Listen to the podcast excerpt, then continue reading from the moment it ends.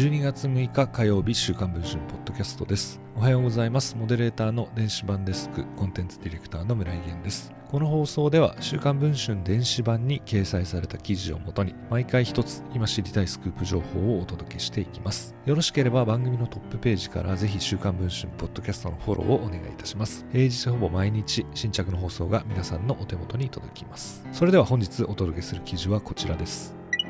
高級生食パンと銘打った高級食パンの専門店を全国に展開する野上。経営難に陥った同社のフランチャイズチェーン FC 店舗の複数のオーナーが団結し本社にロイヤリティ引き下げなどを申し上げるなど声を上げていることが週刊文春の取材で分かりました。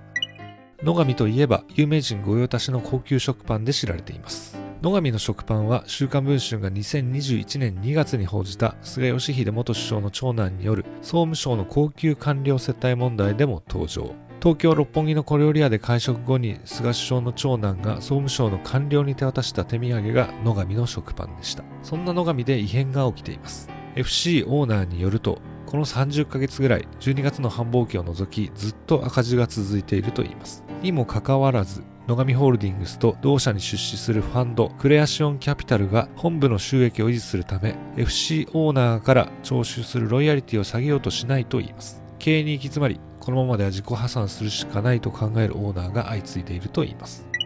2013年に前社長の坂上裕二氏現社長の森野博之氏らによって創業した野上。トーストしなくても耳まで口どけが良いという食感が人気を集めて大ヒット。2018年には全国100店舗を突破し売り上げは100億円を超えました。躍進を支えてきたのが社内用語で離れと呼ばれる加盟店舗つまり FC 店舗です。約230店舗のうち直営店はわずか16店舗。大半の店舗がフランチャイズチェーンだといいます。2019年同社の経営面に大きな変化がありました。東京の投資ファンドクレアシオンキャピタルから出資を受けたのです。クレアシオンとともに上場を目指すとぶち上げ森野氏が発案したこの案に坂上氏が乗った形だといいます。当時野上の株主比率は森野氏と坂上氏で半々でしたが2人は保有する株の約半数をクレアシオンに譲渡。それぞれ二十数億円の売却益を得たといいます。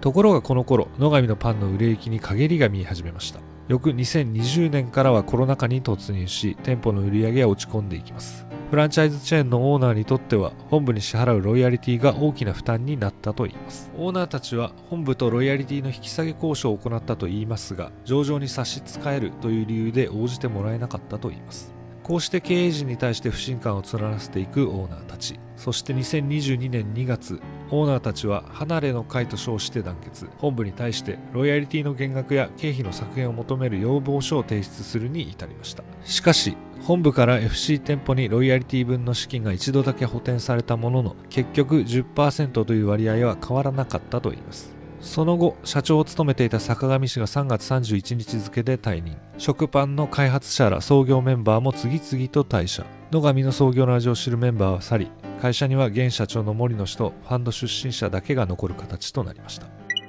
高級食パン専門店のチェーンで今何が起きているのでしょうか。現在配信中の週刊文春の電子版では野上が大ヒットした経緯複数のフランチャイズチェーンオーナーが明かす窮状店舗を出すためにかかる費用そして会社を去った食パンの開発者が呈した苦言などについて詳しく報じています。電子版オリジナルのこちらの記事ぜひ週刊文春電子版の方でお読みいただければと思っています。それでは本日の放送はこれで終わりたいと思います。また次の放送を楽しみにお待ちいただければ嬉しいです。